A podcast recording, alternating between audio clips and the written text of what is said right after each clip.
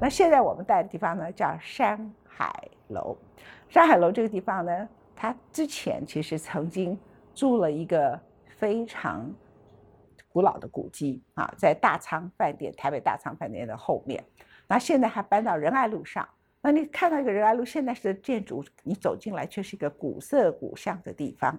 那这个古色古香是什么古呢？是上海古，也不完全是。是什么古呢？反正你只是知道他非常有味道。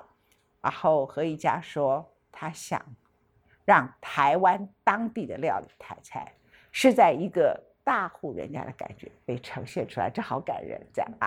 然后我们现在还有另外一个一个来宾哈，那他是呢山海楼的大主厨，现在主厨都要叫什么师什么师，所以就变成阿郎师这样子啊。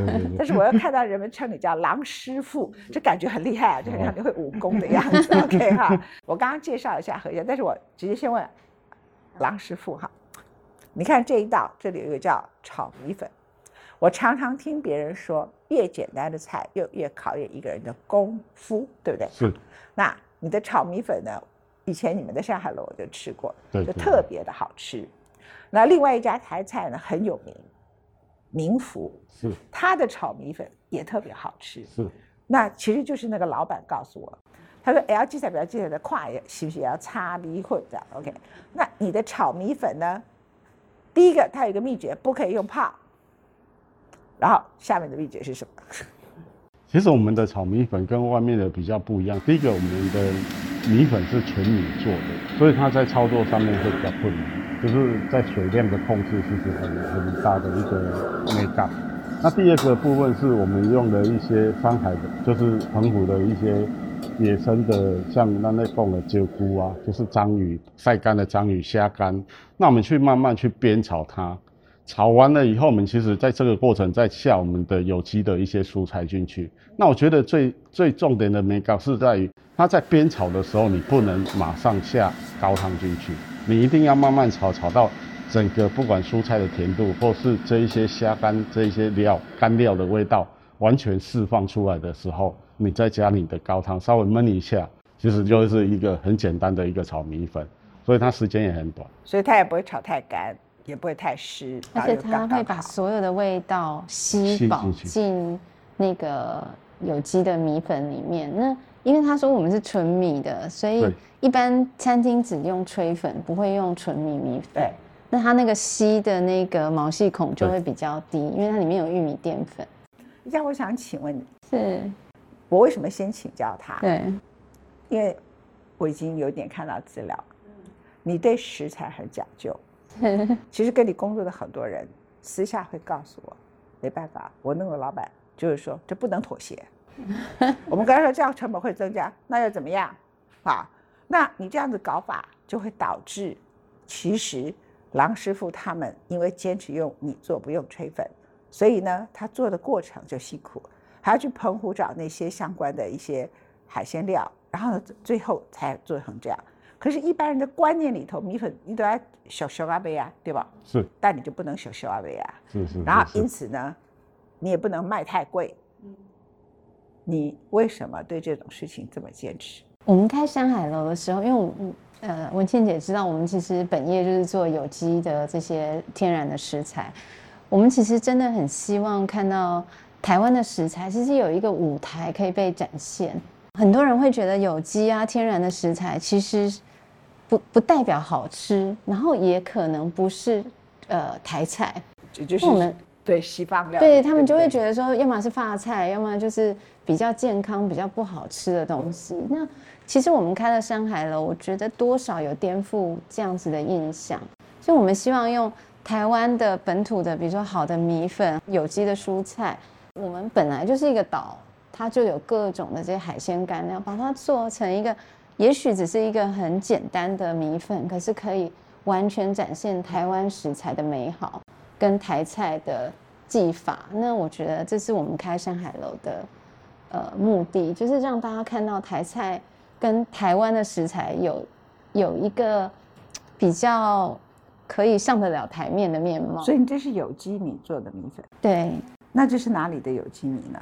这个是呃，当然做还是做在新竹，它不是梗米，是再来米，再来有机的再来米做的，有对，机再来米做，嗯可嗯，是你做那个并不见得比做这个容易，对不对？是不是这样？对王师傅，对对对对，就是它的细节度，就是在控控制这一些的水火候跟温度跟水量的时候，其实哎都要照比例放，不然它很容很容易就是米粉客人到面前的时候，它一拉起来，整个米粉是碎的。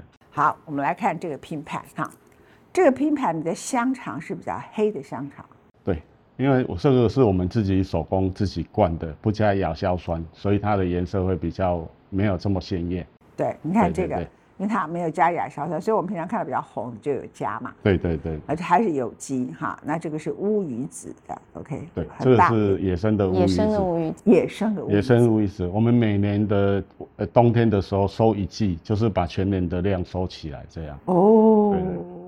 那这个鸡是什么？这个是我们的放山古早鸡的呃甘蔗熏鸡，甘蔗熏，鸡。那这个熏鸡其实是也是我们店的招牌，其实很多客人都觉得我们的鸡真的很好吃，对，它是用浓缩的甘蔗汁去浸泡四十八个小时，然后呢，这个是那个是三色蛋中卷，就是你把套球又灌在里面，对，然后有三色不同的蛋等一下，三色不同的蛋这样。对对对在里面混在里面，再进对去塞到中卷里面然后。我看到你过去的学习过程里头，你你等于有一些菜是有机的，但是有一些东西你是把台湾各种不同的，你自己是云林人，好，但是你找了一个九十岁的老师傅，而且是中坡山。其实我从小就觉得台菜最好吃的就是在外面那个 中坡一块的东西哦。然后来拜拜啊，哈，然后中原普渡轩哦，几多几多，然后那个中坡山的那个地方煮的东西特别好吃嘛，这样子是 OK。那你去找到那个九十岁的师傅学，你怎么会想到找九十岁的师傅学他？这有渊源吗？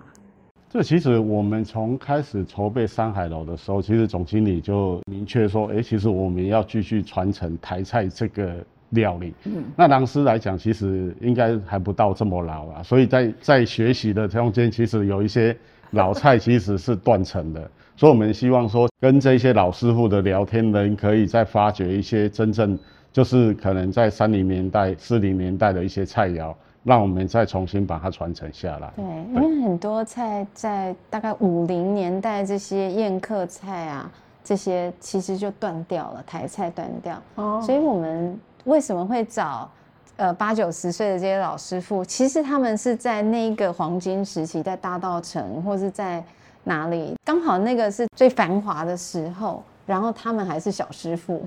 因为我们看文献是看不出那本来应该是吃什么味道的，所以我们就找到这些当年是小师傅，现在是老师傅了。然后他们在口述告诉我们他们怎么做，然后我们照着他的说的做，然后让他吃吃看，说是不是当年是这个味道。所以我们就把这一个脉络想办法把它延续下来。那我想请问一家，当你去找到这位九十岁的老师傅的时候，你们去找到他，对透过一些因缘嘛，对对对，你去引导他讲问哦，是。啊，你去找伊，伊看到恁的时阵，伊讲啥？呃，我觉得当然每个老师傅不一样对嘛。，那他看到我们想用心学，还有他常常说中间有人想要跟他们学，可是他们还是要用那些味精啊，就是一些比较现在的手法的时候，他们也就觉得说，那算了，他宁愿不传承。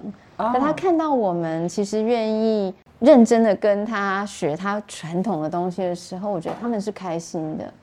就是比如说那个时候，包括呃有有一道鸡啊，今天没有，但是他就是我们还跟他问说，这这些原生种的鸡到底是哪一种可以做这个料理比较合适？因为他们当年呢，其实真的是 farm to table，他们的餐厅后面就是在小师傅要养鸡，你知道吗？后面就养鸡了，对就抓来杀了。对对对对对对所以他很清楚那个鸡的种类。那我们就直接拿照片，因为他也可能不知道学名，所以我们就直接拿照片跟他确认，然后问他说到底是哪一只。后来他确定这一只，我们也用那一只 下去。那还要繁殖这些鸡然后还要放养这些看鸡，然后再来跟他学。哦我觉得老师傅有一部分也是很开心，说他们的所学能够真的传承下去，而且是用他们当年的方式做而不嫌麻烦了。嗯，其实我们有有好个几个师傅，我刚才讲的依然这个师傅，现在那时候来，诶、八年前是九十岁嘛，那我们又另外找到一个北投的师傅黄德兴师傅，他哦现在八十七、八十八。那酒家菜哦，对对对对啊，所以其实他们在这个过程当中，我们其实一直在这应该说在这八年，其实一直在在不同的时间不上不同的菜。那其实他也蛮愿意教的，可是有的真的是失传，因为可能现在是变保育类的东西，可能现在没有这个东西可以取，我们就会稍微调整一下稍。微稍微调整一下。对对对对，那有些失传的原因是什么？太难做了，功夫太困难了。大部分都是找不到食材比较多啦，找不到像像他讲的什么天鹅肉啊，我们找了很就是很多沟通很多的什么叫什么天天鹅肉？对他手他手口边的天鹅肉，就是我们没办法理会的，它到底什么？鸽子吗？还是对啊，就是鸽子也不是，它是它是鸭子，可是它它的鸭的品种就是不是我们现况看到的这对，些所以我们会跟他对那些品种都找不到。都找不到，没有那种鸭了？对对对，所以它其实技术上有，可是食材上面现在确实有的东西已经都找不到。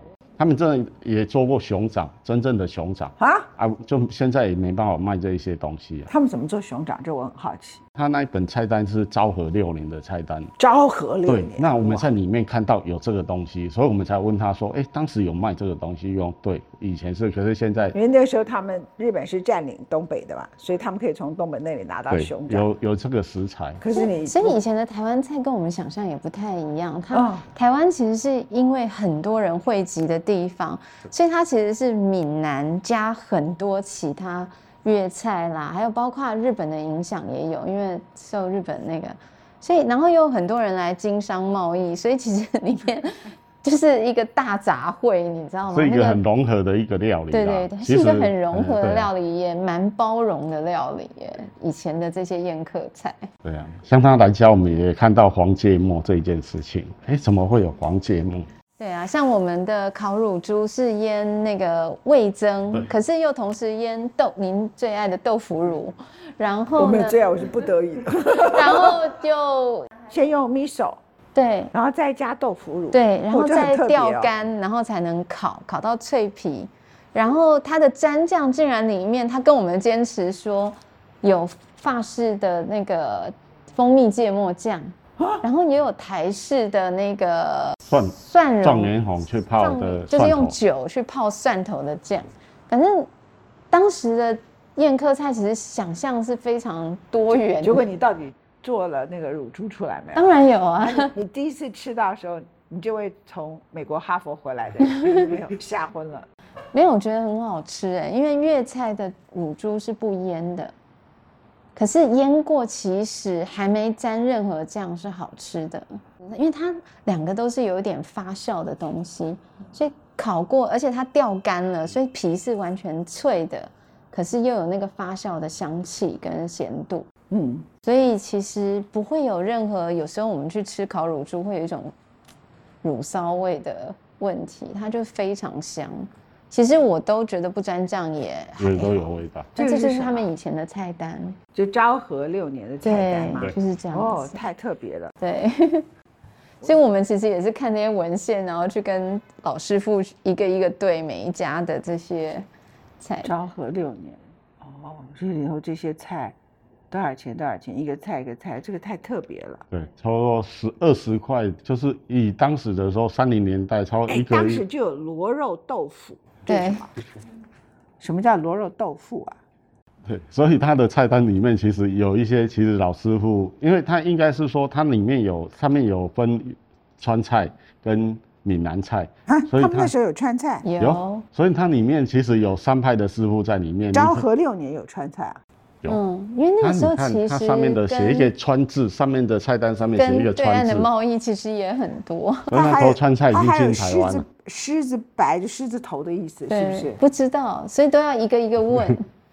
红烧白、生炒白，这个真的蛮特别的。是，羊煎豆腐，对羊就是洋人的羊，不是不是猪羊的羊。对，虾子豆腐，所以豆腐就有一二三四五六七八九十十一十二十三，呃，乘以二了，二十六种做法。对我们现在哪里有人豆腐做二十六种做法？是啊我们就只有一般的这个豆腐啊、蒸啊、臭豆腐啊，就这样子，对不对？对好，卤豆卤豆腐没有这么多种做法。然后呢，以前他们吃饭啊是分上下半场的，所以我们像有一些菜，我们也也有学里面，就是他们只要看到一个小咸点，中间就是半场，半场就是要清桌子，呃，中间他们可能是去聊天喝酒，然后最后再回来下半场，所以我们也有学一些这样子的，喝酒，抱一抱女人，是应该是了，然后之后而且他们有澡堂，以前这些酒酒楼是有澡堂，都都有澡堂啊。对，所以因为以以前我家开酒家，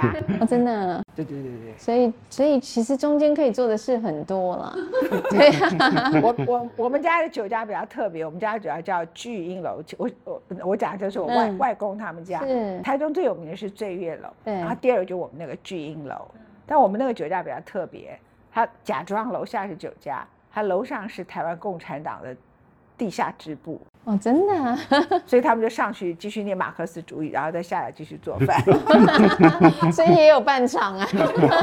啊，那那这是搞笑的、啊。对对对，一家来谈你的理想了，这些都不容易。哎，这个菜是什么？先讲一下，因为这里头啊有大明虾嘛，对有蛤蟆，可是其实是鱼是什么啊？这个是石老，当年很流行台菜是有套碟菜，就是一层一层一直包的这个事哎，对情。我小时候我就看他们都有什么猪油网包这个又包那个的，现在比较少了哈。对，那套碟菜算是台菜的特色之一。那它其实是一个米苔目拍一下的海鲜，米苔木对，，That's my favorite。米苔木的海鲜，所以呢，把它剪开以后，里面包的是炒过的米苔木，然后它再用这个高汤跟海鲜下去炖，我的所以！它就会，你的米苔木是吸满这个海鲜味的，哦，跟这只鱼的鲜味的米苔木这样子。对啊，这这个是一个我真的是是大开眼界，一生第一次看到哎。那旁边就是这些，比如说，呃，他再把汤汁明虾浇过来或是对文蛤，那一定好吃的啊，文蛤是那个就是生态养殖的文，生态养殖的。对然后，所以你这个米苔木你也一定是有机的嘛，无添加，对你对，这个是无添加，不是有机的米去做。无添加的。然后你还放了，你不是放葱嘛，你是放韭菜，韭菜，韭菜、所以就芹菜，很香。对，阿兰讲的昂肠阿酥，自己炸的昂肠阿酥，好，为什么是放韭菜跟香菜，而不是像有些人就很爱放葱蒜？其实葱蒜会把食物的味道弄不一样，对不对？那您为什么这个被教导是放香菜跟韭菜？其实这个是我们当时自己想象开发，可是自己开发 对对，可是我想要陈述是说米粉汤的概念，就是高级的米粉汤，所以我们现在变成是说把可能满满的海鲜，可能大家吃了觉得说，哎、它是一只鱼汤，可是它真正喝到的时候，哎、是一个米粉汤的一个海鲜米粉汤的一个不会啊，米苔木比米粉好吃啊！我从小最爱吃的就米苔目，对啊对跟粉条、混条。啊，它米苔木还有一个好处，它很容他是我们台中人，他而且它。它很容易吸到那个就是这些汤汁的味道，。对，然后尤其是包在鱼里面，它更是就是这些汤汁就会更饱满。它也呈现出山海楼的特征。所以右边那个盘子是完全日本风的，昭和，昭和就。当年的盘子，但那里面其实画的都是台湾物种，就是我们自己设计去画的。那山海楼的特征就是说，你把原来台湾从昭和时期，不只是考证这个菜单，你把这个概念就不断的啊 elaborate 就一直发展起来，就是你希望各种不同的所有的食材跟盘子，通通都可以摆在这个地方，然后呢就变成去呈现出来山海楼的特色的。所以其实就是有一些我们是想要从刚刚讲的三零年代的这种 heritage 跟基因，我们慢慢的可以传承下来。那再来，的确是也希望透过这些台湾的原生的食材，跟这些嗯就是这些 recipe，然后我们看能不能在这个当代，我们也呃循着这个脉络做一些新的菜色啊。所以像这个其实是有呃古法的这个套碟菜跟这些的基因，但是其实是我们自己呃自己研发出来的菜。但你觉得套碟是台湾菜一个很大特征？对对，当年是。我们好像想不起来在。我们所熟悉的这个中中国各省啊，或是广东的菜，或香港的菜啊，或者是新加坡这些地方，就是受华人食物影响的菜里头有什么套碟菜，对不对？好像不的。算台湾一个还蛮特色的，包来包去这样。像那个肚包鸡，我们的是就是一个肚一个没有骨头的鸡，然后再继续包海鲜料。就是它也是三层，你你这个碗盘也都很特别，就是说它其实就是给人们一种当时宴客的感觉，可是当然它很很昭和的风格这样子，对不对？这是我们自己重画的。哈。对，不是当时的那个，因为上面写山海楼，哦，然后包括那个盘子上面还有画我们台湾原生的黑猪啊、鸡啊、鱼，所以所以你是用了他们当时的色彩，可是完全重新设计，重新设计的，然后是跟就是呃立固的这个瓷器合作，然后请他们帮我们设计成这个，对，所以你们难道没有人说我要买东西把它当成你们的？呃，蛮多人就是吃饭一半就会把这个翻起来，想要买盘子的。因为其实台菜的盘子其实不好买，就是台菜有台菜需要的盘型啊跟特色。可是其实现在大部分都是用一些外国牌子，其实不容易买得到好的。哎，我很好奇啊，像你这样子，那个疫情对你冲击大不大？还是大，呃，去年更大了。去年因为刚好，去年是三级警戒嘛，对不对？对对对。所以去年不能开，当然是大了。但是我们也是努力的想办法做。呃，那时候你在做属于山海楼的外带了。啊，属于山海楼的外带。对对。那时候你就用外带的。是，那每一家餐厅都只好做外带，只是。我觉得当时最难的是说，山海楼这样子的宴客餐厅，到底做什么外带代表山海楼，而不是好像路边的便当啊？那你做每件事情就巨细靡遗，然后管得很细，我觉得是蛮辛苦的。你为什么选择一条这么辛苦的路？老实说，我没有觉得很辛苦。我觉得，嗯，比如说今天不管做有机，或者做今天做山海楼，我觉得有时候我们其实。是坐在很多这个趋势的前面一点点，就是说，其实有机其实当时其实做的时候也不觉得，呃呃，这整个产业其实没有人，然后就觉得说，其实要是有人可以呃做一点对呃环保有有关的这些事情，蛮好的。还有食物其实也越来越多这些问题了，如果有人可以呃提供一个不一样的。solution 或想象给大家也蛮好的。那在做山海楼的时候，的确也是，就是说大家都觉得台菜就是那个时候观光很多，大家都觉得台湾其实就是去夜市吃小吃嘛。然后好像台湾没有另一个面貌，或是台湾的食材好像永远没有办法跟国外进口的食材匹配。可是我，因为我们做农业，我们知道有很好很好的东西，所以我其实就很想。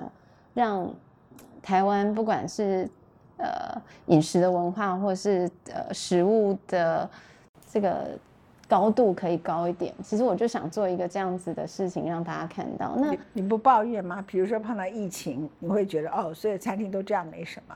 你都不会觉得说，我一个这样的一个家庭，我为什么要忍受这些事？不会啊，其实没有这些抱怨吗？我我跟老师当然也有担心过了，但是 其实，但是我觉得我们的 team 真的蛮好的。我们那个时候也做了一个跟人家不一样的便当，就是我们做了一个三层的一个珍宝盒，然后那个东西其实也卖得很好，也救了我们啦。对，哦，那好漂亮。可是你，我那时候好，你送了一份给我。我觉得太棒了，但是那时候我因为只能吃流质食物，我就把它送给一个刚好对。生病出来的长辈，他觉得他好像看到了天堂。